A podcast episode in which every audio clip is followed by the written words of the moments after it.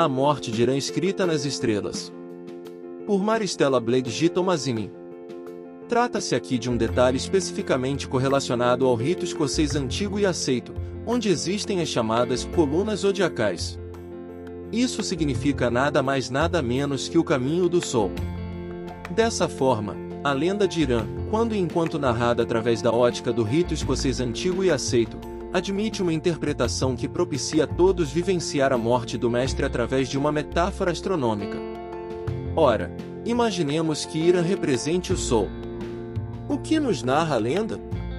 Narra-nos que o primeiro companheiro atinge o mestre com uma régua de 24 polegadas, imagem das 24 horas que dura cada revolução diurna, primeira disposição do tempo que, após a exaltação do sol, atenta contra o mesmo, na medida em que se aproxima a noite.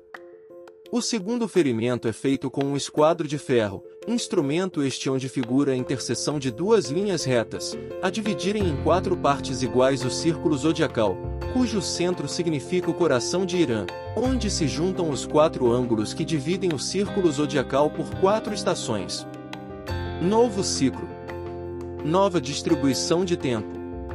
O terceiro companheiro fere mortalmente na testa com um golpe de malho, cuja forma cilíndrica lembra-nos um anel, ou melhor, um ano, terceira distribuição do tempo, cuja conclusão coincide com o último golpe na existência do Sol.